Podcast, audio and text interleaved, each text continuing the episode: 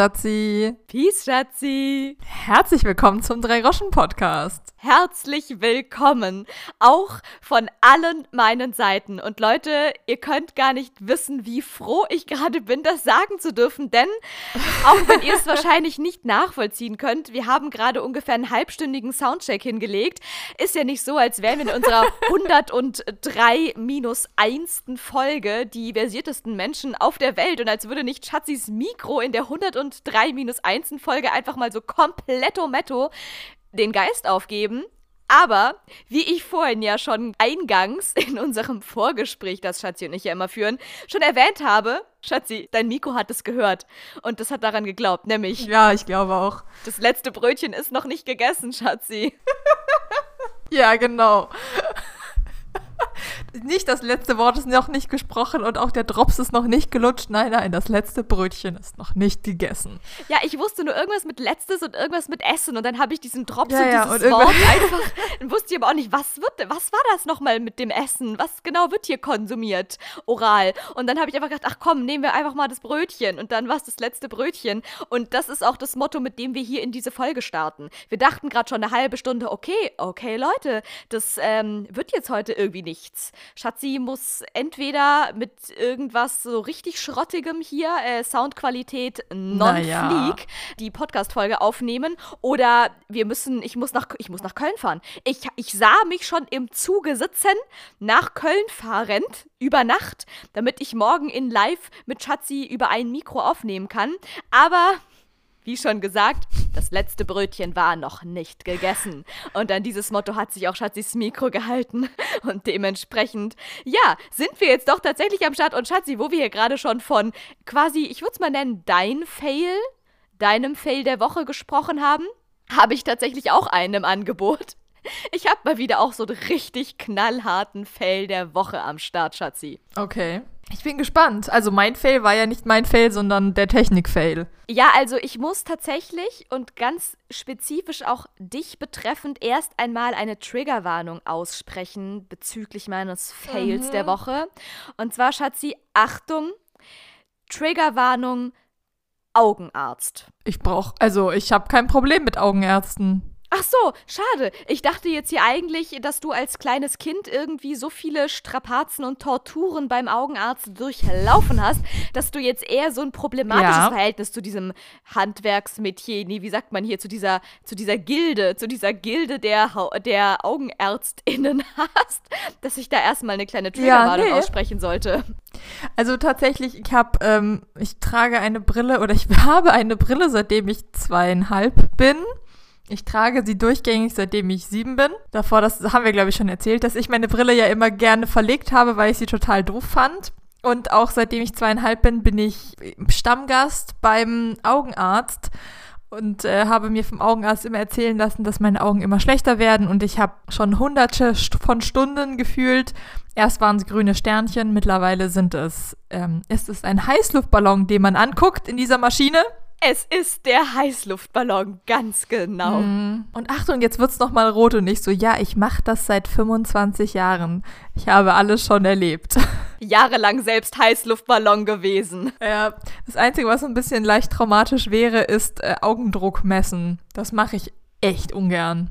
Da lasse ich mir lieber die, ähm, man kann das entweder durch so eine Maschine machen, da guckt man rein, da muss man die Augen aufhalten, dann wird einem Luft ins Auge gepustet, so ganz direkt.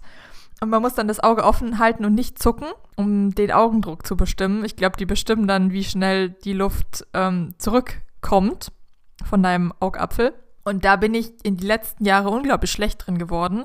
Und dass es mir viel lieber die andere Möglichkeit ist, dass du Tropfen kriegst, dass deine Hornhaut taub wird. Und dann setzt dir der Augenarzt so richtig direkt ein Gerät auf deine Hornhaut drauf, um den Augendruck zu messen. Und ich lasse das lieber mit mir machen, dass da irgendwas direkt auf meinen Augapfel gesetzt wird, als mir ins Auge pusten zu lassen. Weil das, das, das letzte Mal, als sie das gemacht haben, hat es irgendwie fünf Anläufe gebraucht pro Auge, bis da ansatzweise was rauskam, was man verwenden konnte. Okay, wow, dann jetzt doch eher mal nachträgliche Triggerwarnung an euch alle da draußen, die vielleicht so ekelhafte Beschreibungen nicht so ganz abtun können, wie die Das Schatzi war gerade ja- beschrieben hat. Ich sag mal so, Schatzi. Ich bin gerade nachträglich extremst froh, dass ich diese zweite Methode mit diesen Tropfen und diesem Gerät auf dem Auge drauf, dass ich die gestern bei meinem Augenarztbesuch nicht mitmachen musste. Ich habe nämlich hier Variante 1 durchgemacht. Das mit der Maschine, wo man so in irgend so ein grünes Licht am Ende des Tunnels angucken sollte und irgendwann pustet mhm. es plötzlich einfach so aus dem Nichts Mach. heraus. Und man muss schön die Augen weit offen halten, so komplett jegliche Reflexe unterdrücken.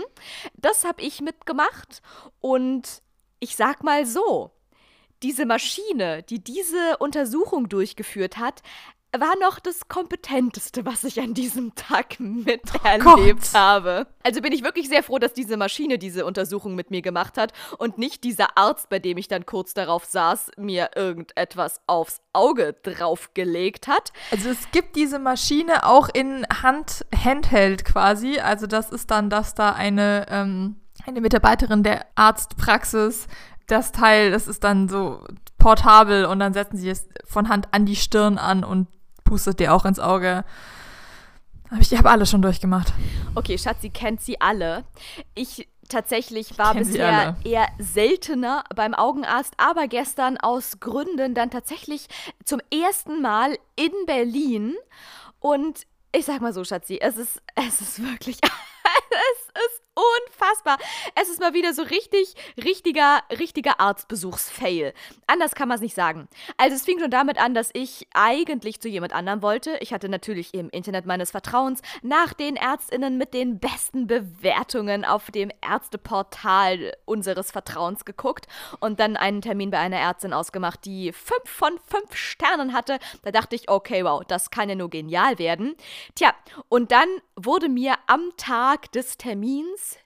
per E-Mail mitgeteilt, dass diese Ärztin leider erkrankt ist und dieser Termin leider abgesagt wurde. Und dann habe ich da einfach irgendwie behelfsmäßig einen Ersatztermin bei irgendeinem anderen Arzt gekriegt in dieser Augenärzte-Community, bei denen die da alle waren.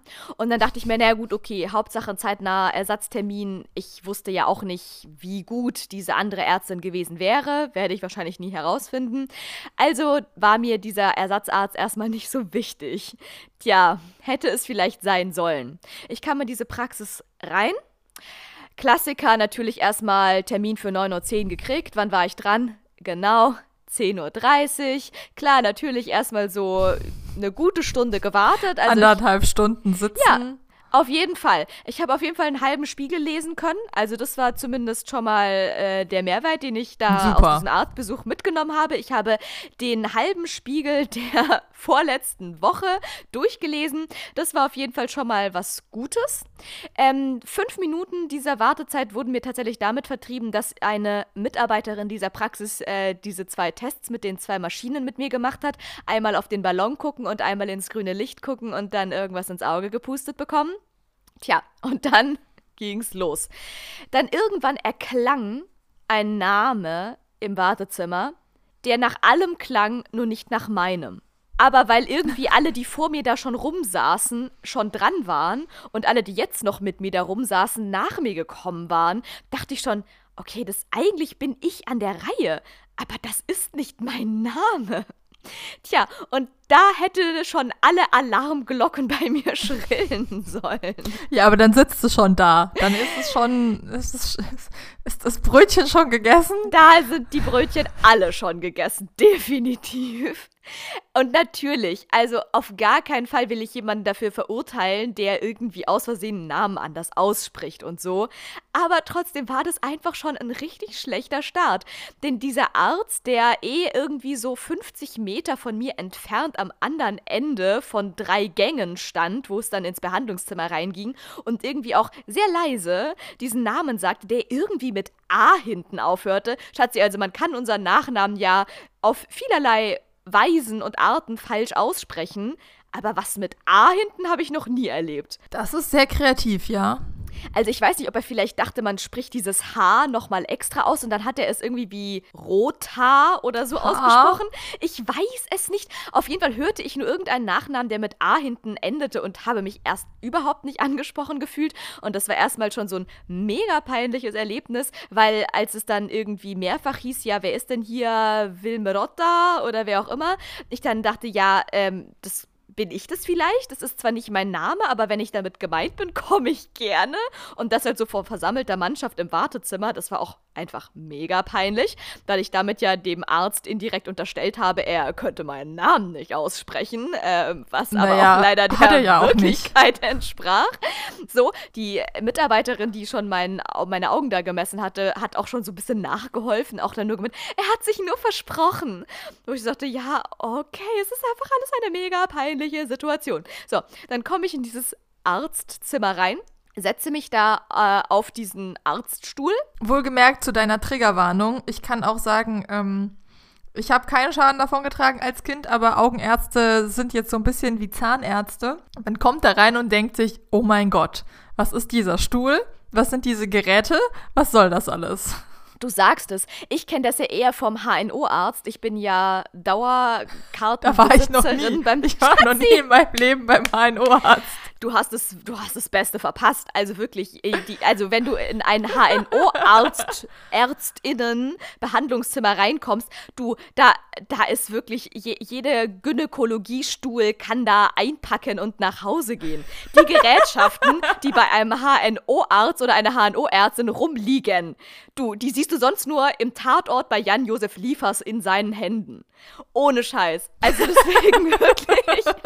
Wenn, wenn Leute guckt euch die Folge über Strobo, nee, Strobo im Mund ist was anderes. Wir haben eine andere Folge, wo Laura ausgiebig über ihr Trauma mit HNO-Ärzten erzählt. Es lohnt sich. Ich habe wirklich, weil ich habe beim HNO-Arzt wurden mir schon in mehr Körperöffnungen irgendwelche Teile reingesteckt, als jeder Fetisch, Fetisch-Party Dauergast jemals in Oh Gott. seinem Leben es erlebt hätte.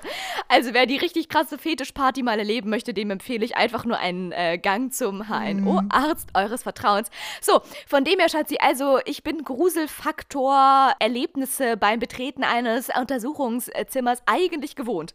Das Problem in diesem Zimmer, wie ich ja schon gesagt habe, auch in dieser ganzen Praxis, waren nicht die Geräte.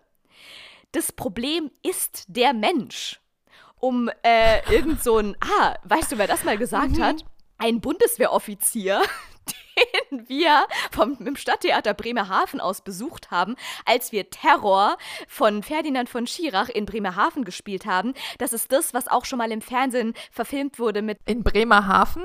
Ja, wir haben das in Bremerhaven gespielt, aber das wurde auch schon dann in der ARD oder ZDF lief das als Film. Das ist das mit diesem mit, Ja. mit diesem Ja, ja. Äh, Sturmflieger, den äh, Florian. Florian David Fitz spielt und äh, der ähm, hier Larsi Eidi, Larsing, Lars Eidinger Mhm. spielt seinen Verteidiger oder nee, der spielt den Staatsanwalt. Lars die Eidinger. Egal, dieser Film mit Florian David Fitz und Lars Eidinger, ihr kennt ihn doch alle so.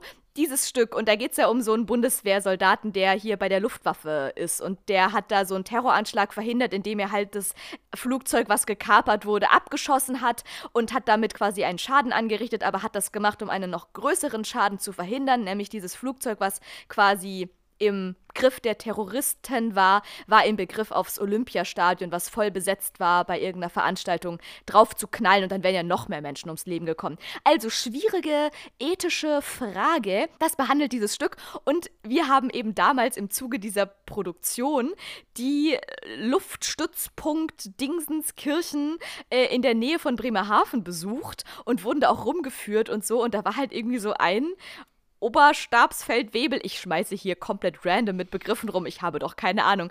Ich auch nicht. Aber ich weiß nur, wie wir uns mit dem unterhalten haben. Und er hat uns dann auch irgendwie erzählt und wir haben auch mit ihm über diese technische, äh, diese ethische Frage geredet und so. Und ich werde nie vergessen, wie er dann irgendwann sagte, so als Quintessenz auf irgendwie diese ganze Problematik, das Problem ist der Mensch. Nicht die Maschinen.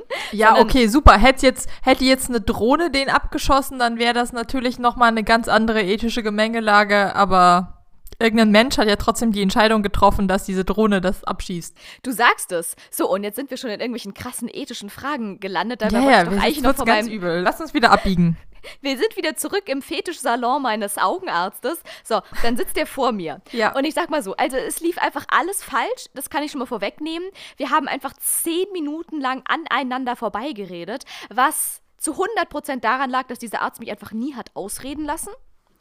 Finde ich schon mal oh furchtbar problematisch tatsächlich. Da wäre ich schon fast aufgestanden und gegangen. Schatzi, du, ich sag's dir, es wären, ich glaube, es wären alle aufgestanden. Ich, ich sah, ich habe mir, hab mir bildlich vorgestellt, wie unser Vater in dieser, in dieser Situation reagiert hätte und habe mich innerlich, habe dann versucht, innerlich so ein bisschen minimal das Mindset unseres Vaters zu entwickeln, weil ich dachte, nein, ich lass mich hier von dir, du, du hier, du Mann, der mir gegenüber sitzt, lass ich mir nicht zum 50. Mal ins Wort fallen. Es fielen dann auch noch so Begriffe wie, was der Optiker sagt, interessiert mich nicht.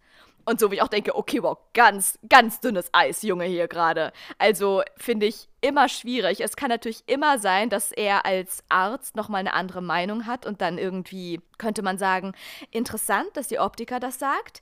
Ich sehe es allerdings so und so und würde Ihnen das und das empfehlen. Aber nein, er hat mir permanent bei allem, was ich ihm sagen wollte, zu meinen Befindlichkeiten mich nie ausreden lassen, mich immer unterbrochen und zwischendurch nur Sachen gesagt, wie was die Optiker sagt, interessiert mich nicht. So, lange Rede, kurzer Sinn, diese Untersuchung war komplett sinnbefreit. Ich bin nach zehn Minuten da rausgegangen und war noch weniger schlau als davor. Und jetzt kommt's.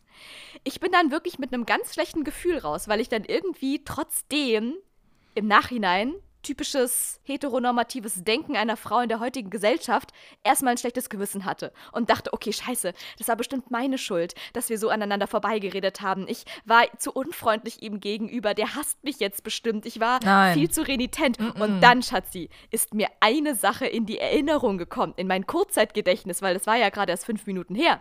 Auf meinem Rückweg da durch Berlin, Friedrichshain eine Situation, die ganz am Anfang, als ich dieses, äh, dieses äh, Gruselkabinett da betrat und mich auf diesen Stuhl setzte, und ich hab's schon wieder vergessen, weil danach so viele andere Absurditäten und aneinander Vorbeiredereien und Mistereien passierten und Missverständnisse, dass ich das schon vollkommen vergessen hatte wieder. Aber, Schatzi, und jetzt kommt's in dem Moment, als ich, nachdem er mich da dreimal falsch aufgerufen hatte, ins Zimmer reinkam, mich hinsetzte und wir irgendwie sowas wie uns begrüßt haben oder so, fragte er mich allen Ernstes: Tragen Sie Brille? Fun Fact: Ich hatte meine Brille auf. Ich okay, also du gibst ihm jetzt eine schlechte Bewertung Du gibst ihm eine eiskalte schlechte Bewertung. Ich hoffe, du hast dir seinen Namen gemerkt, wenn er sich schon nicht deinen ablesen kann. Und dann gibst du dem bitte auf allen möglichen Plattformen eine grausige Bewertung. Tragen Sie Brille? Nee, nee, das ist Deko. Also, ich meine, das ist eine berechtigte Frage jetzt oder semi-berechtigte Frage beim Augenarzt, ne? Bist du da, weil du eine Brille trägst, wie 99% der Leute, oder trägst du meistens Kontaktlinsen etc. pp. Aber what? Ich habe es auch wirklich gar nicht verstanden. Und ich kann es nur auf eine einzige Sache zurückführen, nämlich, der hat mich nicht mal gescheit angeguckt. Der hat dich halt nicht mal angeguckt. Der hat mich einfach gar nicht gescheit ja. angeguckt. Das war nämlich, wie du sagst. Also ich hatte halt wirklich, ich, das stimmt ja auch, ich habe ja meistens Kontaktlinsen drin. Aber für diesen Augenarztbesuch habe ich halt bewusst meine Brille aufgesetzt, weil, ne? Ja, sonst musst du die Kontaktlinsen rausfriemeln und wieder rein. Ich wollte gerade sagen, Ahnung, für jeden Mist. Sehtest, jede Untersuchung ist Brille auf- und absetzen doch ein Ticken einfacher und zeitsparender, als immer Kontaktlinsen mhm. rein und raushauen. Ja, und ich setze mich hin und er fragt so, tragen Sie Brille? Und ich so, äh, ja, ich habe eine auf. Also, ich verstehe die Frage nicht. Bin ich Tim Bensko oder was? Oder wie heißt dieser, dieser Deutsch, Deutsch-Pop-Sänger, der seine Brille äh, tatsächlich nur als Deko-Artikel auf der Nase trägt und da eigentlich Mark Fensterglas Forster. drin ist? Irgendwie einer von denen. Ich weiß, das ist mal so voll Also, Mark Forster trägt auf jeden Fall Brille. Ja, das stimmt. Aber ich weiß, das ist schon einige Jahre her. Da war das so ein krasser Gag, das irgendwie rauskam, dass einer von diesen Deutsch-Pop Trolleys.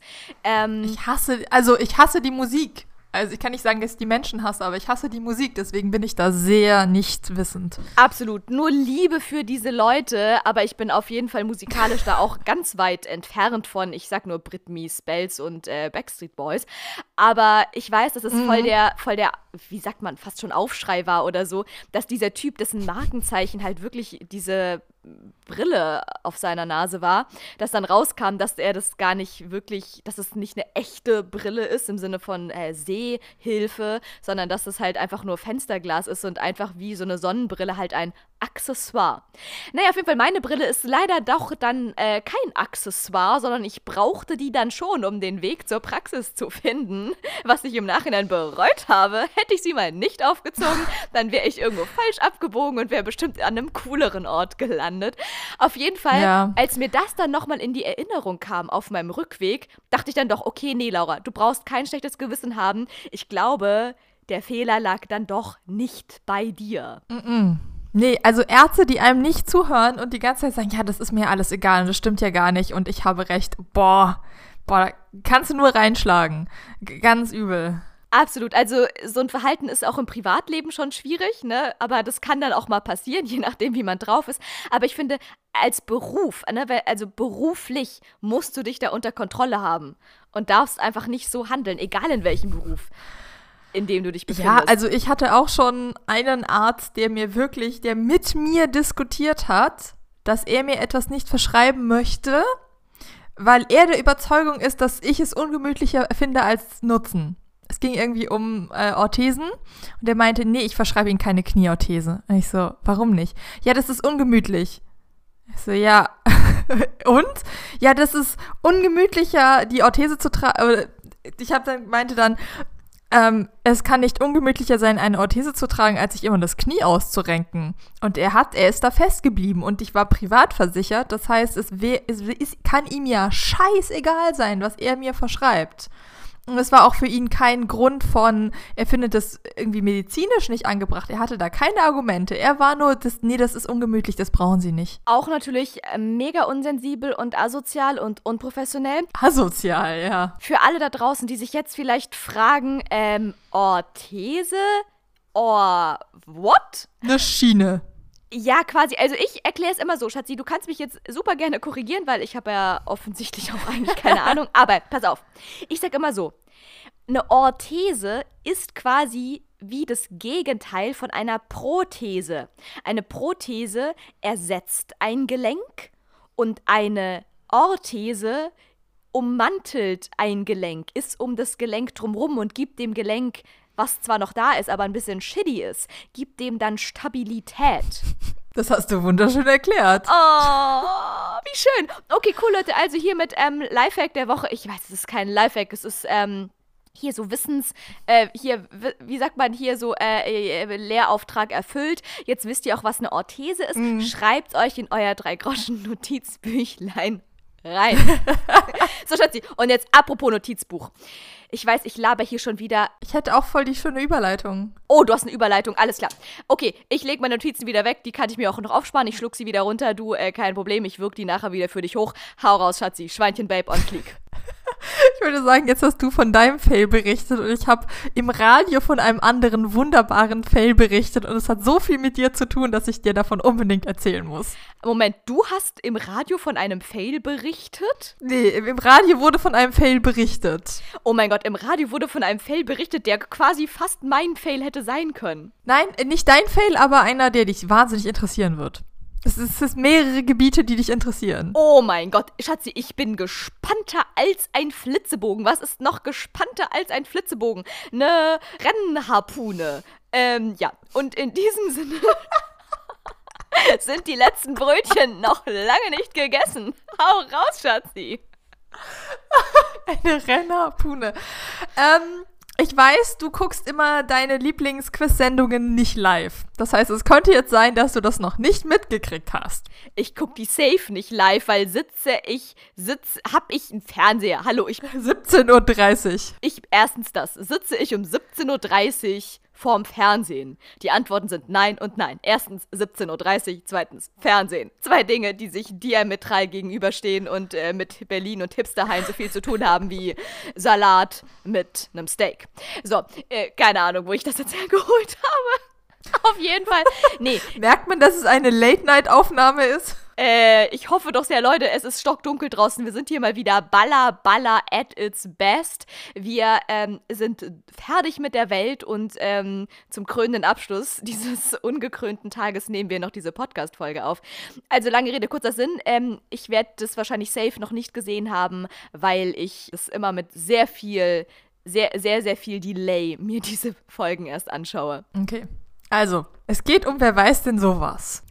Hashtag wegen Markennennung. Hashtag wegen Markennennung. Öffentlich-rechtliche Sendung. Die beste Quiz-Sendung aller Zeiten. Sorry, ich stehe dazu. Echt? Kai Pflaume ist für dich der beste Moderator? Auf gar keinen Fall, aber ich liebe Elton und Bernhard Hoeker. Okay.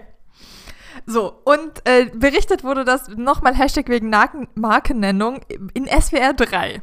Und zwar wurde ein kleiner süßer Eklat ausgelöst von, ich glaube, Kai Pflaume hat das Ganze angestoßen. Bei wer weiß denn sowas? Denn die Frage war, ich sage es jetzt mal falsch, bitte lyncht mich nicht, was die Ulmer denn beim Nabada so machen. Sagt dir Nabada irgendwas? Das hat doch was mit Nabada. Nabada, nein. Das heißt halt. Aber es hat doch was mit Nab. Du hast es erkannt. Baden zu tun, ne? Es geht ums es heißt Nahbade. Ich sag doch Nahbade Bitte, in und Ulm. Nahbade. Hä? Das ist ja, das ist ja fast so falsch ausgesprochen, wie der Augenarzt meinen Nachnamen ausgesprochen hat. Also Kai Pflaume. Äh, verbünde dich mal mit meinem Augenarzt. Ihr würdet euch gut verstehen. Genau. Oh, kurzer Kontext. Nahbade ist eine Tradition. Das ist, glaube ich, im, im Hochsommer, im August. Und da trifft man sich in Ulm und die bringen alle, alle möglichen Gummiboote, keine Ahnung, das alles, was schwimmt, wird auf die Donau geworfen? Ist das die Donau? Äh, Moment. Ja, das könnte sein, weil dann, äh, oh Gott, äh, ja, das könnte sein. Ich, du Schatzi, ich verifiziere okay. das hier mal kurz Guck mal. und äh, du laberst mal weiter. Also, die werfen alles auf diesen Fluss, der da das, das, das, das, äh, das Ort trennt. Und dann wird da gefeiert und den Fluss runterge schwommen. Der, die das Fluss ist übrigens tatsächlich die Donau, behauptet zumindest äh, das yeah. große W. Im ich weiß noch, dass ich, ja, dass ich zum äh, Vorstellungs- oder zur Aufnahmeprüfung in Ulm war und als bekennende Kölnerin da dann in Ulm an diesem Fluss stand und dachte mir, das ist ja süß. Gott ist das süß. Naja, egal. Jedenfalls heißt es Nahbade. So. Und die haben wirklich, Kai Pflaume hat angefangen mit Nabada und dann haben die auch die ganze Zeit beim Rumrätseln, da sagen die ja dieses Wort 500 Milliarden Mal und sie haben 500 Milliarden Mal Nabada gesagt. Und SWR 3 ist hergegangen und hat sogar extra einen Reporter nach Ulm geschickt, um da mal zu, die Leute auf der Straße zu fragen, wie man das denn bitte ausspricht. Mega. Und dann auch so eine schöne Compilation zusammengeschnitten von den 30 Mal, wo Nabada gesagt wurde. Und meinen, Leute, es, also, es geht gar nicht und wir müssen jetzt hier damit aufräumen und Kai Pflaume das nächste Mal doch bitte ein bisschen besser sich informieren vorher. Das ist wirklich super lustig. Ich frage mich das eh so oft, wenn ich diese Quiz-Sendung sehe und Kai Pflaume da einen sich abmoderiert ob er tatsächlich einfach die Möglichkeit nicht hat, vorher sich diese Quizfragen anzugucken, weil die so top secret sind, dass nicht mal der Moderator selbst sich nicht mal die Fragen durchlesen darf, weil er könnte sie ja aus Versehen weitererzählen und dann könnten andere Menschen, die sie am Ende beantworten müssen, das schon vorher recherchieren oder so. I don't know. Das könnte sein, ja. Oder ob er das einfach nicht macht. Das könnte auch sein. Also, das wäre jetzt halt so die Frage. Das eine würde für seine Inkompetenz sprechen, das andere würde ihn in gewisser Weise in Schutz nehmen.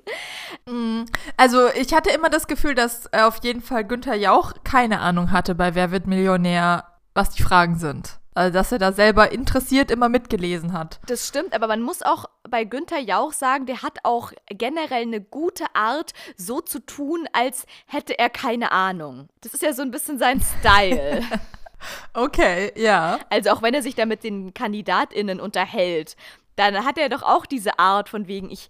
Ähm, es ist aber also selbst wenn da jemand so wirklich die dritte Frage verkackt und er kann da das Pokerface bewahren oder konnte das Pokerface bewahren, mhm, ja, okay, wenn sie das, ja, gut, dann nehmen wir das. Ganz genau so ist es. Deswegen, ich glaube, bei Günther Jauch ist es schwer zu durchschauen. Bei anderen Quiz-Sendungen Ich weiß es nicht. Du, Schatzi, ich Bei weiß. Kai Pflaume bist du dir nicht sicher. Aber nehmen die nicht immer auch so irgendwie einen kompletten Tag auf? Also er hätte doch gar keine Chance, sich die 120 Fragen, die dann da irgendwie äh, reingespült werden, anzugucken. Aber da hätte ihm vielleicht irgendeiner mal sagen können, dass es nicht Nabada ausgesprochen wird. Sehr schön, dann hat SWR 3 sogar einen Historiker-Sprachexperten aus Ulm interviewt Geil. äh, über dieses Wort. Ich müsste ich diesen Beitrag für dich mal raussuchen. Ich weiß nicht, ob man sowas nach, noch findet. Und der meinte dann, ja, also das bedeutet, also eigentlich ist das Wort halt falsch geschrieben. Also man schreibt es wirklich Nabada. Man müsste es eigentlich N-A-A-B-A-D-E schreiben, also Nabade, damit man es auch richtig ausspricht. Aber das ist natürlich immer der Punkt an Dialekt. Jeder, der den Dialekt spricht, weiß, wie man das aus. Also der Beitrag fing übrigens damit an, bevor über was anderes gesagt wird. Man könnte wohl jeden Ulmer nachts wecken und ihn fragen, wie man dieses Wort ausspricht, und sie würden es richtig machen. Das war der Aufmacher dieser Radiostory. Nimm das, Kai Pflaume. Na, er ist ja kein Ulmer. Aber trotzdem, wie kann er etwas falsch aussprechen, was so ein großer Prozentteil der Bevölkerung sogar nachts im Schlaf richtig aussprechen würde?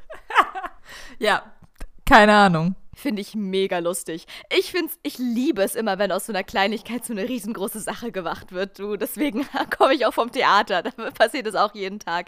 Das liebe Ja, ich, ich dachte, das, sehr. das freut dich. Das freut dich. Der, die Quiz-Sendung, die, die Radionummer, das ist linguistisch spannend. Das sind alles nur Dinge, die du geil findest. Schatzi, das ist wirklich Story of my life. Mega geil. Weißt du zufällig noch, wer da zu Gast war? Wer da quasi rätseln musste? Nee, nee, tatsächlich haben sie das nicht gesagt. Okay, schade, weil jetzt weißt du ja, was, was meine Challenge ist für die nächsten Tage. Ja, du wirst es, du wirst gucken, ob du es siehst. Also warte, das war diese Woche im Radio, ja? Ja, es muss im Radio gewesen sein, als ich, ja, ich bin am Mittwochabend, nee, am Dienstagabend im Auto nach Hause gefahren und da kam das auf SWR 3. Okay, das heißt, das wird vielleicht die Folge vom Montag gewesen sein oder so. Okay, Schatzi, ich werde, wir müssen, okay, an dieser Stelle müssen wir die Podcast-Folge leider äh, frühzeitig beenden. Ich muss jetzt die Mediathek Laura durchbinden muss zur Mediathek. und rausfinden, in welcher Folge Nabba das war. da finden. Mega geil. Okay, ich lieb's. Sehr gut. Ich werde, es wird mich noch nachträglich beschäftigen. Ich werde mich dann noch weiterhin informieren. Und jetzt nur ganz kurz für alle Leute, die jetzt zufälligerweise nicht aus Ulm sind und uns trotzdem zuhören. Magst du noch mal kurz aufklären, was genau jetzt das mit dem Begriff auf sich hat? Ich habe das doch gesagt. Naja, aber linguistisch gesehen, also was der Sprachexperte da gesagt hat. Achso, nee, der hat nur gesagt, wie man es aussprechen soll. Der hat jetzt nicht gesagt, wo es herkommt. Ach so. Das kann ich dir leider nicht sagen, wo Nabade wirklich herkommt. Aber ich hatte, also die haben schon gesagt, irgendwie Nabada und nicht so, nee, es heißt Nabade. Also als Baden-Württemberger ist es einem, oder was sagen wir mal, als Baden-Württembergerin, die in ihrem, in ihrer Kindheit leidenschaftlich gerne die wunderbare Sendung Treffpunkt geguckt habt, die es im dritten Programm bei SWR immer Sonntag abends von 19 bis oder von 18 bis 19 Uhr oder sowas gab. Da gab es so drei Brauchtumsexperten, die sind dann immer durch die, die Gegend gefahren und dann wurden da immer so, so drei, vier ähm, Veranstaltungen und Brauchtümer gezeigt. So wirklich vom Zwiebelfest über, keine Ahnung, wie man Auszogene macht, bis hin zum Nahbade wurde das alles gezeigt. Deswegen bin ich da, glaube ich, vielleicht vorbelastet, dass ich sowas Bescheuertes weiß. Also Schatzi ist der absolute Treffpunkt-Experte. Treffpunkt quasi die Oma-Sendung der Oma-Sendungen. Nein, das ist geil, bitte. Alles, was man über schwäbisch-alemannische Bräuche und äh, andere Konsorten wissen muss. Und Ulm ist doch schwäbisch, ne? Oh ja. Also, ich habe gerade geguckt. N- Nahbade ähm, hat auch schön hinten in dieses, diese umgedrehte 3. Ja, das kann ich dir sagen, Schatzi. auch Das ist richtig ein Ö. Ein Ö. Ja. Umgedrehte 3. Das ist, das ist aus dem IPA, dem internationalen Ich kann kein IPA. Ähm, steht Schwäbisch für hinunterbaden. Also nah und bade. Und das wollte ich nämlich vorhin fast sagen, weil nah auf, auf, auf Standarddeutsch übersetzt bedeutet rein. Geh, geh da nah heißt geh da rein. Oder geh da hin, ja. Ja. Ja, ähm, und der erste, der Satz ist, ist ein traditioneller Wasserumzug, der jedes Jahr in Ulm am Nachmittag des Schwörmontags, dem vorletzten Montag im Juli stattfindet. Und wenn man sich die Bilder anguckt, dann sieht man nicht mehr sehr viel Donau, aber sehr viel ähm, irgendwelche schwebende, schwimmenden Sachen mit Menschen drauf und sehr viel Bier. Die haben sogar 2020, wie ich hier sehe, ein virtuelles Nahbade veranstaltet. Es ist quasi der Karneval der Kulturen oder auch die Love Parade in Ulm. Ja. Cool. Jetzt wisst ihr auch Bescheid. Gut, dass wir das geklärt hätten. Mhm. So, Schatzi, und wo ich hier gleich, äh, wo du noch so fasziniert hier im Internet scrollst, kann ich hier mal noch kurz meinen kleinen. So, bevor ich nicht das nächste raushauen kann. Ganz genau. Nutze ich hier Bin mal kurz heute die, vorbereitet, Mann. Ja, ich nutze hier mal kurz die kleine Sendepause und würge mal schnell noch meine, meinen Notizzettel von vorhin wieder hoch, wie so eine klassische Katze mit ihrem äh, Ja. Wollknäuel. ich, möchte, ich möchte gerne noch zur letzten Folge folgende Dinge anmerken. Luise, Leonie, Jennifer, Yvonne, Nicole, Sibylle, Christine. Schatzi, ich habe keine Nacht mehr durchgeschlafen. Ich bin nachts schweißgebadet aufgewacht und konnte an nichts anderes denken als an Frauennamen ohne A. Ich habe wirklich, ich habe Mhm. wirklich gegrübelt, Schatzi. Und das sind die Namen, die mir jetzt vorhin ähm, dann nochmal eingefallen sind und die ich, mich, die, die, ich mich, die ich mich notiert habe. Und dann möchte ich noch einen Namen besonders hervorhebend nennen. Den hat uns nämlich Ehrenfrau Chesley eingesandt. Ähm, im, übrigens äh, im selben Atemzug, wie sie auch erwähnte, dass bei ihr damals an der Schule alle immer eine Eins im Cooper-Test hatten und man schon zu den LoserInnen gehört hat, wenn man da schlechter als eine 2 war. Wo ich denke, okay, auf welcher, also auf welcher genmanipulierten Schule warst du? War sie auf einer Berliner Schule? Ja, sie war auf einer Berliner. Was für eine Tabelle war das? Ja, genau. Da habe ich mich auch wieder gefragt. Ich sag's doch, das, Leute, Baden-Württemberger Abitur und Berliner Abitur. Also, ganz ehrlich. Das ist Cooper-Test. Da sind wir wieder, da sind wir wieder wie bei, beim Salat und beim Steak. Und jetzt überlegt mal, wer das Salat und wer das Steak ist. Ähm, ja, von dem her, ich habe es auch nicht ganz gecheckt, aber wenn ich dran denke, dass man in Berlin noch Mathe abwählen darf, kann ich mir auch vorstellen, dass man da für drei Runden im Cooper-Test auch schon eine Eins kriegt. Oh, Schatzi. Okay, So, jetzt sag no der Name. front. Der Name ist Liv. Liv. L-I. Okay, aber Liv ist ja auch nur die Kurzform von Olivia. Und dann ist es wieder ein A. Das habe ich mir auch fast gedacht. Das wollte ich dann Chesley so nicht zurückschreiben, weil sie auch selber meinte, dass sie diesen Namen auch wirklich wunderschön bezaubert findet. Fast noch schöner als Sophie, den ich ja letzte Woche so groß hervorgehoben habe. Da wollte ich Chesley ihr, ihre Liebe zu Liv jetzt nicht nehmen. Es gibt aber tatsächlich, äh, Schatzi, eine deutsche Schauspielerin, die heißt Liv Lisa Fries. Und das ist kein Spitzname, die heißt so. Ich glaube, du kannst dein Kind schon so nennen, aber theoretisch ist der Name von Olivia. Und die liebe Simone hat übrigens auch noch drei eingesendet. Okay, wow, wir sammeln sie hier alle. Mhm, ich bin gespannt. Sie hat Leonie eingesendet. Ja, das habe ich doch gerade auch schon gesagt. Das, dann habe ich das gerade nicht mitgekriegt. Und dann meinte sie aber, was wir wohl in der Folge direkt wieder vergessen haben, Inge. Inge, hat kein A. Natürlich, Inge. Und, und Emily hat auch kein A, obwohl du da ja sagen könntest, dass Emily auch wieder irgendwie nur Emilia ist mit abgekürzt. ja, oder halt die äh, ähm, anderssprachige Variante. Emilia. Ja. Ja, und die liebe Simone hat mal wieder die, ihren Cooper-Test Lifehack rausgegeben, den sie mir, glaube ich, seit zehn Jahren erzählt. Und zwar, wenn man einigermaßen gut schwimmt, dann soll man doch bitte den Cooper-Test schwimmen. Und sorry, excuse me, aber nein. Scheiße. Okay, das sind die wahren Dinge, die ich wirklich verdrängt habe. Stimmt. Wir hatten ja letzte Woche auch erzählt, dass man ja auch irgendwie Schwimmen als Kombination zu noch was Krankerem wählen konnte in der Oberstufe im Sport. Und du hast so recht. Es bestand tatsächlich die Möglichkeit, dass man den Cooper-Test auch schwimmen kann. Man konnte den auch sogar schwimmen, wenn man Schwimmen nicht gewählt hatte. Also Stimmt. dann haben die irgendwie gesagt, wir schwimmen heute Cooper-Test und man kann jetzt äh, mitmachen bei den Leuten, die Schwimmen ha gewählt haben, um einen Cooper-Test zu schwimmen. Und Simone meinte, ja, äh, sportlich nicht so wirklich, aber ich selbst, ich habe sieben bis acht Punkte im Cooper-Test geschwommen. Und ich so, ja, aber ich wäre trotzdem nicht zum Cooper-Test schwimmen gekommen.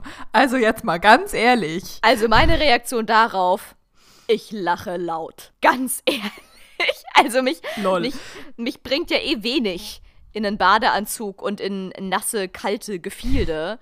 Und ich glaube auch nicht annähernd. Cooper das schon gar nicht. Dass ich, also, und, also, ne, ne, ganz ehrlich, also, ne. Also ich glaube schon, dass du untrainiert eher länger schwimmen kannst, als dass du joggen kannst. Einfach weil das dann doch irgendwie nicht ganz so anaerob ist wie Laufen. Aber nein, das macht auch keinen Spaß. Und wenn du, wenn du dann nicht mehr kannst, dann saufst du irgendwann ab. Also, no offense, liebe Simone, ich weiß, du feierst es, du, du liebst es und du, du darfst es auch weiter lieben, aber ich glaube, hier Team Dreigroschen Podcast äh, kann sich damit nicht anfreunden. No, ich hasse alles daran, sage ich da nur nochmal. Du hast so recht, das ist mir auch, also absolut. Das heißt, beim Cooper-Test, wenn du gar nicht mehr konntest, kannst du im Zweifelsfall stehen bleiben. Wenn du ihn schwimmst, ja, geil, ciao, blub, sage ich dazu nur. Dann, äh, dann war's das. Also, geil, ciao, blub. so nennen wir die Folge. Ja, und, und als letzter Punkt zum Sportunterricht es gab vier Ballsportarten und es gab aber auch vier Individualsportarten. Und die vierte davon haben wir dann habe ich gemeinschaftlich mit Simone überlegt, war Turnen. Das heißt, es gab Leichtathletik, Gymnastik, Tanz, mh, hm, Schwimmen und Turnen. Das hätte man wählen können. Und sie hat auch gesagt, dass sie in dem Kurs, in einem Kurs war, der war Volleyball schwimmen.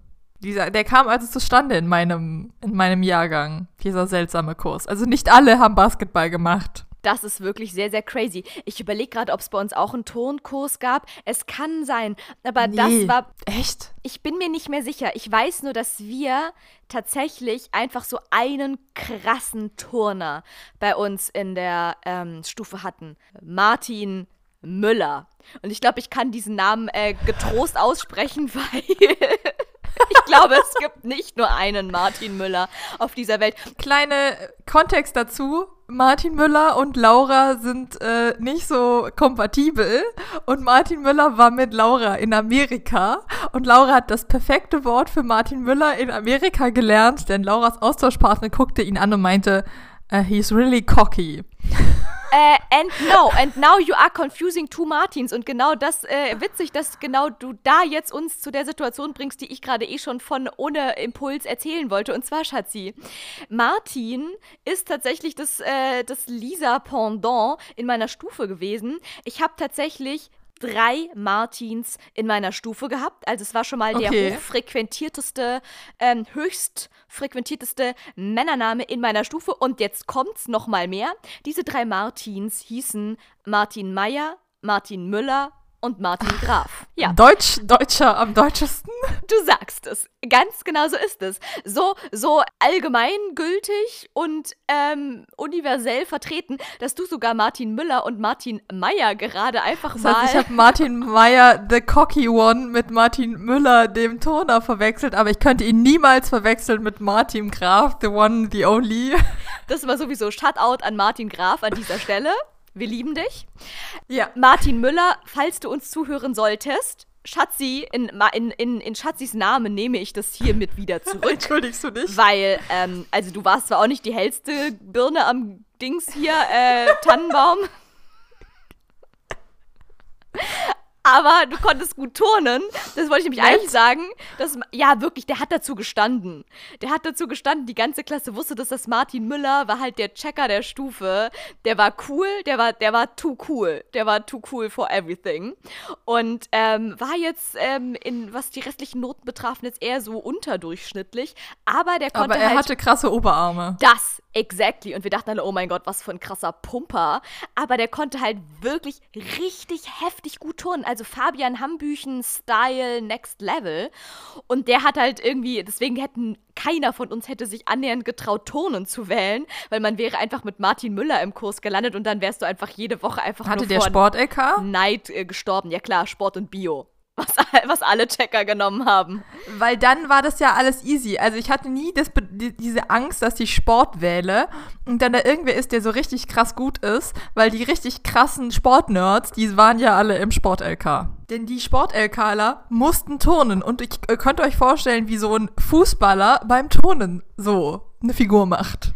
Du sowieso Martin Müller und wenn dann noch Martin Müller nebenher seinen dreifachen Salto auf dem Barren schlägt, dann gehen da eh alle wieder schön nach Hause. Die wurden da von seinem äh, Wind, den er da beim Saltoschlagen ähm, um sich geworfen hat, äh, schon weggeweht und lagen dann irgendwo draußen auf der blauen Tatanbahn. Okay, ich übertreibe. Auf jeden Fall, Martin Müller ist der mit den krassen Oberarmen und der Turner. Und dann gab es noch Martin Meyer. Ja, es ist viel Martin, Martin-Content gerade. und ähm, das war Monsieur Corky, ganz genau. Und jetzt googelt mal alle dieses Ja. Wort. Cocky. C-O-C-K-Y. Und wenn ihr hinten den Buchstaben weglöst dann, ähm, und amerikanischen Slang kennt, dann wisst ihr, wo es hingeht. So ist es. So, Schatzi, und wie finden wir da denn jetzt wieder raus? Was hast du uns denn noch so Schönes mitgebracht heute? Ähm, apropos Americas, weißt du, was am Sonntag steigt? It's Scheiße. again. Die Oscars. Ja, bist du informiert? Ich habe letzte Woche noch dran gedacht und jetzt ist es schon wieder gleich. Oh mein Schatzi, du erwischst mich hier eiskalter, als es mich jemals beim Cooper-Test schwimmenderweise hätte erwischen können. Ich habe auch keine Ahnung, außer die Musiknominierungen, aber ähm, egal. Wir sind am Start, wir werden es gucken, wir werden Spaß haben, wie immer. Äh, du sagst es. Ich hab's zwar doch gar nicht in meinen Terminkalender eingetragen. Ich bin gerade so richtig eiskalt erwischt von der ganzen Sache. Aber äh, yes, hell, yes. Of course. Of es ist course. Ende März. Es ist, das ist, ist es nicht immer das letzte Märzwochenende? Nein, du verwechselst gerade alles. Es ist sonst immer Ende Februar, aber dieses Jahr wegen Coronzy und Cozy ist es ähm, einfach einen Monat verschoben worden. Ja, aber gut, sonst komme ich ja immer voll in Stress. Sonst hätte ich ja die eine Woche Super Bowl, die nächste Woche Oscars. So ist es. Deswegen ist es auch äh, gutes Timing. Ich kenne zwei Leute, die am Sonntag Geburtstag haben, also ist es, kann's, kann das nur gut werden. Ich kenne auch einen. Wie cool, ja. Äh, äh, wir sagen dann nächste Woche alles Gute nachträglich. Ah, nee, wenn die Folge rauskommt, dann habt ihr ja zumindest auf jeden Fall heute schon mal. Leute, Ja, aber wir, nee, aber nee, wir dürfen nicht schon gratulieren. Ach so. Naja, weil heute der Tag ist, dann geht's. oh, okay, das ist jetzt deep. Bringt es Unglück, wenn ich jetzt in real schon alles Gute sage? Ich glaube nicht, wenn du es ihm nicht sagst. aber die Person hört es ja frühestens dann erst wirklich am Tag selbst und dann wäre es in dem Dann Moment sollte es ja keinen nicht Unglück bringen. mehr zu früh. Wusstest du, dass es eine urdeutsche Aberglaube ist? Äh, wusste ich nicht, aber jetzt, wo du es sagst, traue ich das natürlich auch nur Deutschen zu, ganz klar. Also mir wird es, mir wird Instagram zeigt mir öfter so Amerikaner an, die nach Deutschland ausgewandert sind, die dann über ihren oder Leute allgemein, die nach Deutschland ausgewandert sind, die dann über ihren Kulturschock reden, was so die Unterschiede sind zwischen Amerika und Deutschland oder die eine kommt glaube ich aus Vietnam und Deutschland und eins der krassesten Sachen, was die immer anmerken, ist, da, wie, wie seltsam das quasi ist, dass Deutsche so krass abergläubisch sind, was die Geburtstagsgratulation hat. Weil in Amerika machst du halt Birthday Week und dann feierst du irgendwie die Woche vorher schon deinen Geburtstag und dann wird die ganze Zeit irgendwie, ja, ich habe Geburtstag und äh, auch wenn du erst in fünf Tagen Geburtstag hast und sowas geht in Deutschland ja gar nicht. Also vorfeiern, das würde ja total Unglück bringen. Wir können ja nur nachfeiern. Und wir sind da ja auch, das hält sich ja auch krass. Also das ist ja nichts, was sich irgendwie aufgelöst hat, sondern wir, wir bleiben dabei. Du darfst nicht, bevor jemand Geburtstag hat, äh, alles Gute zum Geburtstag wünschen. Und das äh, finden die Amerikaner immer spannend und haben davon noch nie gehört. Und erzählen das dann halt, weil sie in irgendwelche Fettnäpfchen reingedappt sind und jemanden schon gratulieren wollen. Ah, du hast doch morgen Geburtstag, alles Gute. Und alles immer so. Ah, nein. Don't do it, don't do it. Verhext, nicht. verhext, verhext. Nimm's zurück, nimm's zurück. Ja, genau. Naja, genauso schlimm wie, und darüber haben wir auch schon mal geredet, äh, Dreimal ums danke, Theater rennen. danke auf toi toi toi sagen oder so. Also Leute, da geht die Welt unter. Sorry, excuse me. Wie, wie war das? Man muss, man muss aus dem Theater raus, entweder dreimal ums Theater rumrennen oder sich dreimal im Kreis drehen, ausspucken und ähm, irgendwas aus Sommernachtstraum zitieren, Ganz oder? genau, das letzte, was Puck sagt, das fame, most fameste Zitat von Puck aus der Sommernachtstraum von Shakes the Beer, ähm, Shakespeare, äh, sollte man äh, dann aussprechen und danach, wenn nach, nach der fünfstündigen Prozedur, hast du dann im besten Fall das Unglück wieder abgewendet. Ja, genau, ganz genau. Ja, genau. Und auch bitte nicht im, nicht bevor man das Kostüm anhat und so. Also das sowieso, Leute, geht gar nicht. Weder Danke auf Toi Toi Toi noch Toi Toi Toi, wenn man noch sagen. nicht in Masken.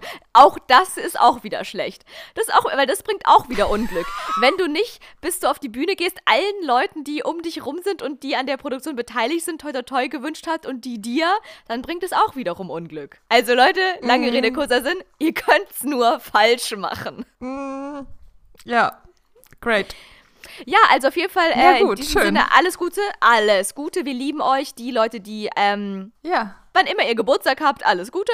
Ähm, so, aber zurück zu den Oscars. Wie weit bist du involviert und vorbereitet? Also ich bin gar nicht involviert. Ich weiß nur, dass ähm, Songs von Lin Manuel Miranda nominiert sind, den ich ja sehr feiere. Und äh, tatsächlich We Don't Talk About Bruno, ich weiß nicht, ob du das schon gehört hast, das ist aus Encanto. Äh, ein sehr, sehr süßer Disney-Film. Encanto, ja, von dem Film habe ich einiges gehört. Ich habe äh, die Interviews mit den Leuten, die synchronisiert haben, angeguckt. Ach cool. Hat er nicht Alvaro Soler, hat doch auch da äh, synchron gemacht. Ich habe keine Ahnung. Ich weiß nur, da, ich habe den Film auf, auf Englisch geguckt.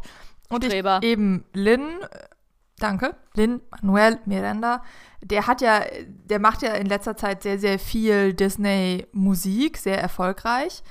Das sagt Schatzi hier einfach und mal so aus der Hüfte geschossen. Ich habe von diesem Namen noch nie in meinem Leben gehört, aber egal.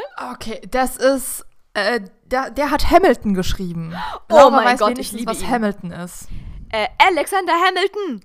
Mega geiles Musical. Ja, genau. Ähm, Rap-Musical klingt schlimmer, als es ist. Und ähm, ultra krass talentierter Musiker einfach, ähm, der sehr gut textet auch. Bei Hamilton wird sehr viel gerappt und das kann er richtig gut. Es gibt auch tolle Interviews mit ihm, wo er einfach so Freestyle rappt und er so Eminem-mäßig und er zieht das einfach immer weiter durch, weil er das so drin hat. Und der hat äh, bei Mary, Mary Poppins Returns spielt er zum Beispiel mit. Aber er hat für ähm, Vajana die Musik geschrieben die Lieder geschrieben und er hat irgendwie In the Heights war sein erstes Musical, das kam jetzt als Film raus. Und er hat jetzt eben auch bei Encanto, das spielt in Kolumbien und er ist Puerto Ricaner und deswegen, es hängt ja einigermaßen irgendwie wenigstens sprachlich zusammen und er hat da die ganzen Lieder dafür geschrieben und das eine Lied, We Don't Talk About Bruno, ist das erfolgreichste Lied aus einem Disney-Film mittlerweile aller Zeiten. Das war sogar irgendwie in den Charts wochenlang platziert und das ist jetzt auch für einen Oscar nominiert. Und es hat zehn Stimmen. Okay, wow. So weit sind wir schon gekommen dass tatsächlich Animationsfilme charten. Aber das Lied ist toll. Aber ja, ich habe tatsächlich gerade nochmal gegoogelt. Es ist, es ist tatsächlich Alvaro Soler, der da äh, auch äh, synchron gesprochen hat. Und das macht ja auch Sinn, wenn die da auch viel singen müssen. Und Alvaro Soler ist ja, wie wir alle wissen, doch eigentlich ein Sänger. Wen spricht er denn? Er spricht Camilo. Mm, okay, das ist keine so riesige Rolle. Ah, okay. Also tatsächlich, dieses Lied, das, könnte, das ist sehr interessant interessant für dich. Die haben das ja bei in Corona produziert. Ich glaube, der Film kam, ich weiß nicht, dieses Jahr erst raus. Aber den haben die wohl 2020, 2021 produziert. Er kam am 24. November 2021 in die deutschen okay, Kinos. 21. Und es ist seit 24. Dezember, oh, das ist Heiligabend, was für ein Zufall, ist er auf Disney Plus für alle AbonnentInnen verfügbar. Jetzt wisst ihr auch Bescheid. Great. Und da, das sind ja, die singen ja alle. Und normalerweise nimmt man sowas, fliegt man die Leute ja schon ein zum Synchronsprechen und dann singen die wenigstens im gleichen Studio. Und da das durch Coronens nicht ging, hat jeder, da wo er halt wohnt, sich ein Tonstudio gesucht, da die Stimmen auf die Sprache aufgenommen und auch die Lieder aufgenommen. Und Don't Talk About Bruno ist nur kein Wort über Bruno im Deutschen, ist ein Ensemblestück. Zehn unterschiedliche Leute singen an diesem Stück mit. Und die haben das alle alleine solo in ihrer Soundbooth eingesungen und diese Einzelstück, die Einzelstimme dann wohin geschickt und dann hat erst der äh, Mixer, der das produziert hat, hat das dann alles erst zu einem Song gemacht. Das finde ich sehr faszinierend. Das klingt wirklich ziemlich crazy. Also meinst du schon, auch allein von der Machart her und so hätte dieser Song auf jeden Fall einen Oscar verdient? Ich fände es total cool. Ich gucke gerade. Also Encanto ist auch sogar nominiert als Animated Feature Film. Mhm. Oh, und oh, Billie Eilish ist als Original Song nominiert. Jetzt weiß ich nicht, für wen ich sein soll. Da bin ich ein bisschen hin und her gerissen, weil ich liebe den Song auch sehr. Ich weiß, du bist ja bekennende Billie Eilish-Fanin. Ähm, das weiß Mhm. zumindest ich, jetzt wisst ihr das auch. Ja, es war 2020, war ein Billie Eilish-Song mein meistgespielter Song auf Spotify. Ja, wobei wir ja auch wissen, was, wie oft du deine meistgespielten Songs spielst. Ganz genau zehnmal, so oft wie ich einen Oft? Song am Tag Bitte? spiele. Also das zählt ja mal wohl gar nicht.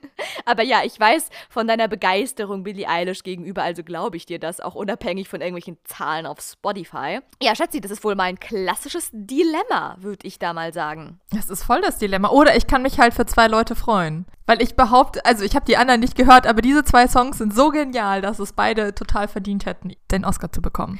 Okay, Challenge accepted. Ich höre mir die anderen auf jeden Fall auch nochmal an, um rauszufinden, wie genial ich sie finde. Aber das wird jetzt ja mal richtig spannend. Ähm, cool, wenn ihr die Folge anhört, dann hoffen wir, dass ihr sie Uh. sofort nach Release-Datum anhört, weil ansonsten sind die Oscars schon gelaufen und das ist alles sehr langweilig. Das Einzige, was ich noch zu den Oscars beitragen kann, ist, dass ich weiß, dass äh, Penelope Cruz für beste Hauptdarstellerin nominiert ist, nämlich in dem neuen Film. Ja, Parallel Mothers. Ganz genau. Oder auch auf Deutsch parallele Mütter. Zumindest steht das auf den Kinoplakaten, die hier gerade in Berlin überall rumhängen. Der neue Film von Almodovar. Und eine Freundin von mir, die auch Journalistin ist, hat diesen Film geguckt aus beruflichen Gründen und hat dann auch eine Kritik drüber geschrieben und die ist sehr positiv ausgefallen. Das heißt, da scheint auf jeden Fall eine Oscar-Chance drin zu sein für Penelope Cruz. Aber ich kann selbst nicht viel dazu sagen, weil ich noch gar nichts von diesem Film gesehen habe bisher. Ich möchte auch anmerken, dass die Actor in der Leading Role, da ist außer einer, der mir nicht sagt, Javier Bardem, sind das alles äh, sehr bekannte Namen. Es sind nämlich nominiert Benedict Cumberbatch, Andrew Garfield, Will Smith und Denzel Washington. Ja, und ich, ra- oh Gott, ey, mein Spanisch ist der Und zwar einer mit King Richard und der nächste mit Macbeth. Was Yes. ist denn da los? Yes. 2021 Kino.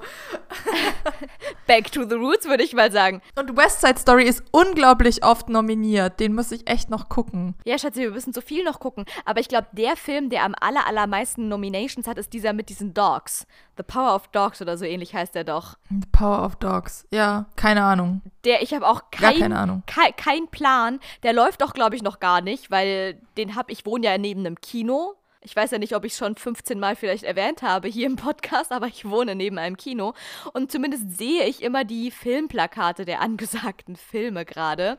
Und da war das noch nicht annähernd. Da läuft gerade Belfast, der Film, der ja auch relativ oft nominiert Mhm. ist. Mit Kenneth. Von, mit, von auf jeden Fall Kenneth Branagh. Von mit nicht, und über. Es geht nämlich letzten Endes um seine, seine Kindheit. Ja, seine, um sein Leben. Seine Kindheit in In Irland. Nordirland. Genau, also es ist quasi sein Film. Also, äh, The Power of the Dog war am 18. November 2021 in deutschen Kinos und wurde dann aber Anfang Dezember bei Netflix aufgenommen. Das heißt, er hatte vielleicht zwei Wochen, wo er im Kino hätte laufen können und jetzt gucken ihn alle auf Netflix. Werbung wegen Markennennung. Oh, schade. Okay, cool. Dann habe ich das wohl knapp verpasst. Und ähm, ja, wie wir alle wissen, habe ich kein Netflix-Abo.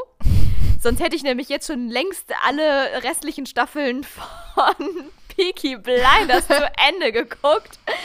Was ich aber nicht getan habe, weil ich einen starken Willen habe und mich dagegen entschieden habe. Ja, dann werde ich diesen Film wohl nie sehen können. Ja, ähm, schade. Schade, Marmelade, oder? Sagt man das nicht so? Schatz. Nein. Aber gut. Ja, es wird auf jeden Fall cool. Was ist das mit der Marmelade hinten? Es gibt doch so ein Wortspiel mit Marmelade hinten. Ist es nicht schade Marmelade? Ich google jetzt schade Marmelade. Leute, lasst mich nicht hängen hier. Die letzten Brötchen Okay, sind ich habe einfach nicht geschwiegen gegessen. und sie, sie schief angeguckt, was im Podcast natürlich nicht ganz so wirkt. Aber, ähm, nee, keine Ahnung. Schade Marmelade habe ich noch nie gehört. Aber Laura erfindet, erfindet ja heute alles an neuen Sprichwörtern. Schade Marmelade, Schatzi. Man kann das googeln. Das ist sogar ein Kinderlied. Ist das wie Ciao Kakao? ja, Ciao Kakao, schade Marmelade. Great. Das ist ein Hurra-Kinderlied. Schön. Wie, wie schön, dass wir je, jede Woche aus Versehen bei irgendeinem Kinder-Content landen. Wie letzte Woche mit Bello und seinem, äh, seinem Knochen. Ach, bitte nicht. Wir waren gerade noch bei den Oscars. Äh, ja, zurück zu den Oscars, Schatzi. Was gibt's noch zu wissen darüber? Das, also ich, so viel gerade nicht. Ich würde sagen, wir unterhalten uns vielleicht nächste Woche darüber, wenn wir es, falls und wenn wir es gesehen haben. und äh, können dann mal wieder darüber reden, ob das eine gute Show war oder nicht. Ich hoffe, es gibt wieder eine Show. Aber bei den Corona-Zahlen in den USA sollte das ja hinhauen. Und dann gibt's wieder, wird wieder Pizza bestellt und Meryl darf wieder äh, lustige Sachen im Publikum machen und also Dinge.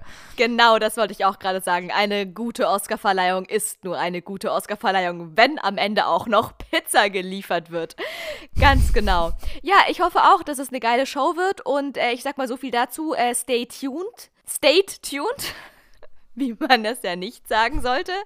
Aber ey Leute, die letzten Brötchen sind noch nicht gegessen, deswegen kann ich das hier auch sagen. Äh, stay tuned und nächste Woche gibt's dann mehr Oscar-Content. So, Schatzi.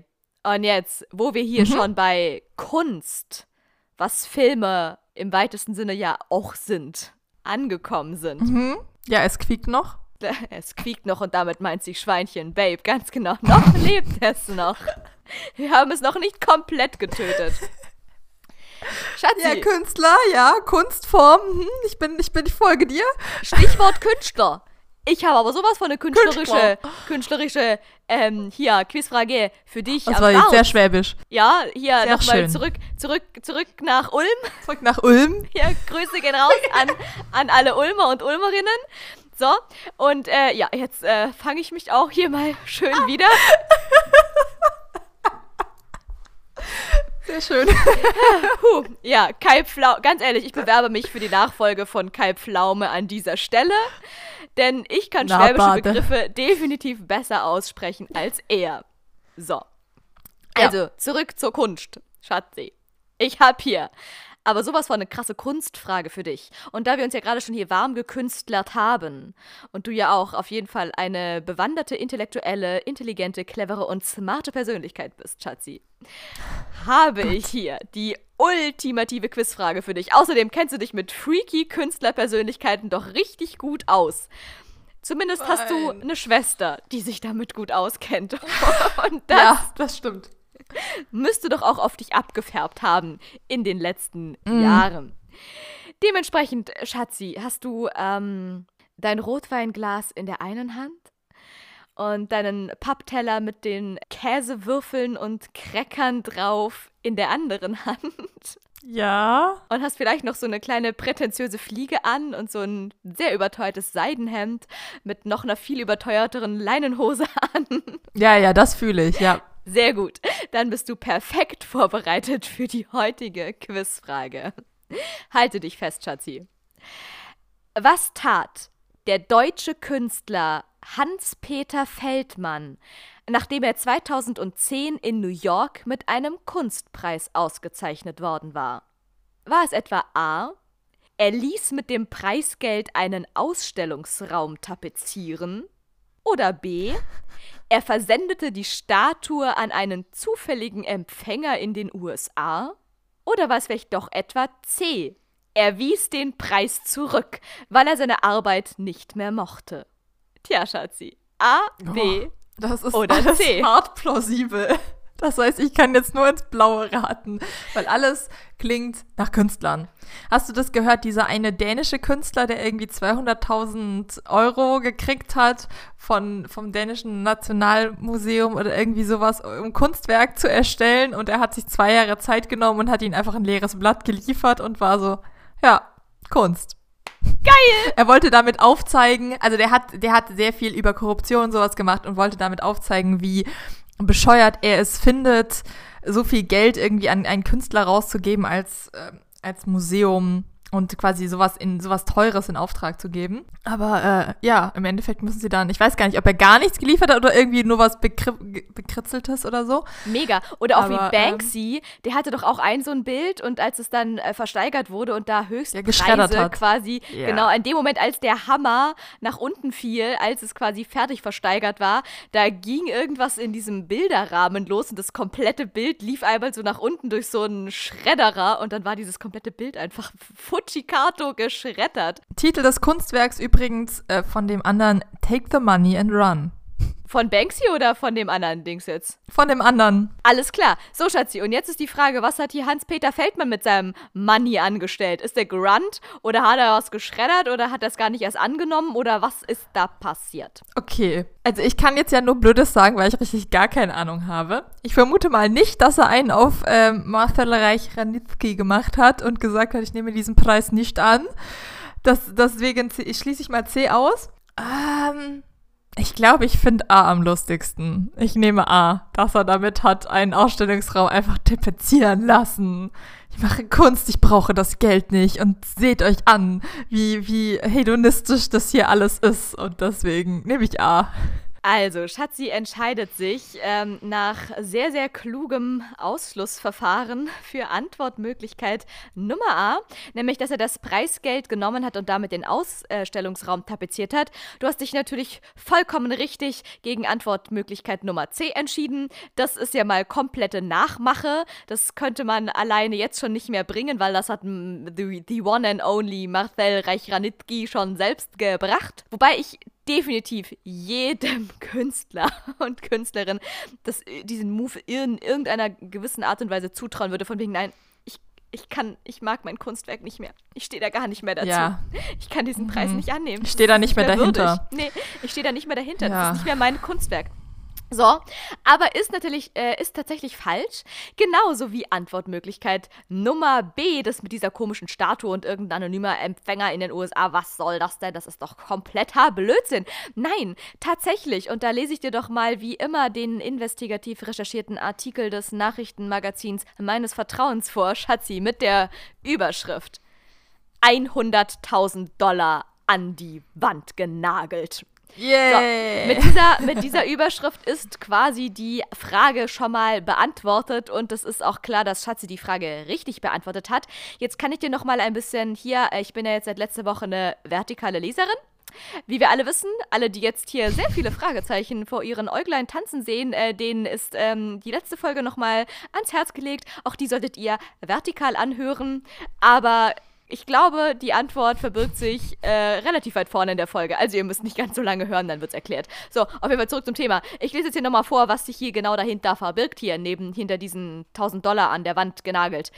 Der Düsseldorfer Konzeptkünstler, der in den vergangenen Jahren mit großen Ausstellungen in Köln, Düsseldorf und München geehrt wurde, hatte sich für einen der wenigen rechteckigen Räume des ansonsten spiralförmigen Museums eine Installation einfallen lassen. Guggenheim. Genau 100.000 Ein-Dollar-Scheine ließ er mit jeweils einem Nagel an den Wänden des Raumes befestigen.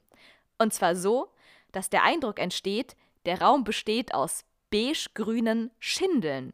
Und das stimmt, ich habe auch tatsächlich ein Foto von diesem Raum gesehen. Ich glaube, ich habe das schon mal gesehen. Mhm, und das sah ziemlich cool aus. Also es sah auf den ersten Blick nicht wie aus wie heißt der Mann nochmal? Dieser Mann heißt Hans-Peter Feldmann. Auch ein sehr klassischer deutscher Mann-Name. ja. Feldmann. Alles klar, danke. Genau, kannst du dir mal auf die Liste schreiben. Ihr könnt den euch auch alle hier in euer Drei-Groschen-Podcast ähm, Notizbüchlein äh, reinschreiben. Zweite Notiz des heutigen Tages nach der Orthese, ne? Ich habe mir alles gemerkt. Auf jeden Fall hat er nämlich auch noch mega krass viel andere crazy, shitty Sachen gemacht. Der hat zum Beispiel auch irgendeine, er hat den Inhalt eines Frauenkleiderschranks ähm, fotografiert. Er hat verschiedene Erdbeersorten porträtiert außerdem Frauenmünder und Autoradios, die im Moment der Aufnahme die schöne Musik spielten. Und Knie sehe ich gerade. Dann hat er noch irgendwas gemacht mit Prostituierten. Warte, das müssen wir nochmal, das müssen wir nochmal horizontal durchlesen, aber schon mal hier, hier Stichwort, hier, ähm, wie sagt man, äh, erstmal Click, Clickbait Prostituierte. Warte. Schockiert war die Kunstwelt, als er Fotos machte, die ihn beim Sex mit zwei Prostituierten zeigten. Diese Arbeit begriff Feldmann als kritische Befragung unserer Moralvorstellungen. Ah ja, okay, interessant. Ich glaube, wenn du es dann mal hast, also ne, wenn du mal bekannt genug bist, dann kannst du fast alles machen. Absolut. Und jetzt kommt noch eine seiner jüngeren Aktionen, war die Gestaltung der Schaufenster des Taschenherstellers Louis Vuitton in Düsseldorf und München. Ah ja, schön, auch das hat er gemacht. Aber, aber dann ein Statement machen und das Geld an die Wand nageln. Aber dann für Louis Vuitton in Düsseldorf auf der Kö ein Schaufenster machen. Da verstehe das, da, ich krieg da gemixt, gemixte Signale. Du, ich sag's mal so, Künstler, das sind halt einfach wandelbare Wesen. Das sind fluide, fluide Ja. Gestalten, Schatzi. Heute hier, morgen dort. Was soll ich sagen? Dies, das. Hier, Und in Panterei. jeder Stadt ein Mädchen, um es mit Bowsers grausigen Worten Ja. zu sagen. So ist es. falls ihr das jetzt nicht versteht, falls ihr mal was richtig Frauenfeindliches hören wollt, dann hört euch das wunderbare Lied Vagabund von Bowser an. Das ist doch geil. Ähm, diesen Song werden wir natürlich jetzt Geil. nicht im Abspann abspielen. Nein, nein, nein, nein, nein, nein. Ich sag dann noch mal irgendein ähm, schlaueres Zitat, zum Beispiel Panterei ähm, oder auch alles fließt vom Greco-Rapper, vom, vom allseits vom allseits geschätzten Greco-Rapper Heraklit. Und ansonsten, ähm, ja, bleibt mir jetzt nicht mehr viel übrig. Hatzi, ich wollte jetzt eigentlich nicht mit irgendwelchen frauenfeindlichen Zitaten diesen Podcast beenden. Deswegen darfst du natürlich gerne noch mal irgendwas Aufheiterndes sagen. Ähm, ich weiß nicht, ob ich noch was Aufheiterndes habe. Ich finde Kunst, Kunst sehr spannend, aber ich verstehe sie nicht immer. Und ich glaube, auch genau das ist Sinn und Zweck von Kunst. Man muss nicht immer alles verstehen. Great. Mm, So, Leute, Ja, über das- den Satz ja. könnt ihr jetzt noch mal eine Woche lang nachdenken. Ansonsten schaut euch die Oscars an. Dann seid ihr perfekt vorbereitet für nächste Woche. Das ist nämlich auch unsere Hausaufgabe. Und ansonsten bleibt mir nichts anderes zu sagen, als wie ich schon vorhin gesagt habe, stay tuned. Hashtag einfach freuen. Hashtag äh, Kunst muss man nicht immer verstehen. Hashtag ähm, nagel die Geld, nagel die Fuffis, nicht schmeiß die Fuffis in den Club, sondern nagel, nagel die Hunis an die Wand. Hashtag nagel die Hunis an die Wand. Und in diesem Sinne, ich bin raus, Leute. Bis zum nächsten Mal. Es sind noch nicht alle, alle, Brö es sind noch nicht alle Brötchen. Die letzten Brötchen sind noch nicht gegessen. Bis nächste Woche. Tschüss. Bis zum nächsten Mal. Tschüss.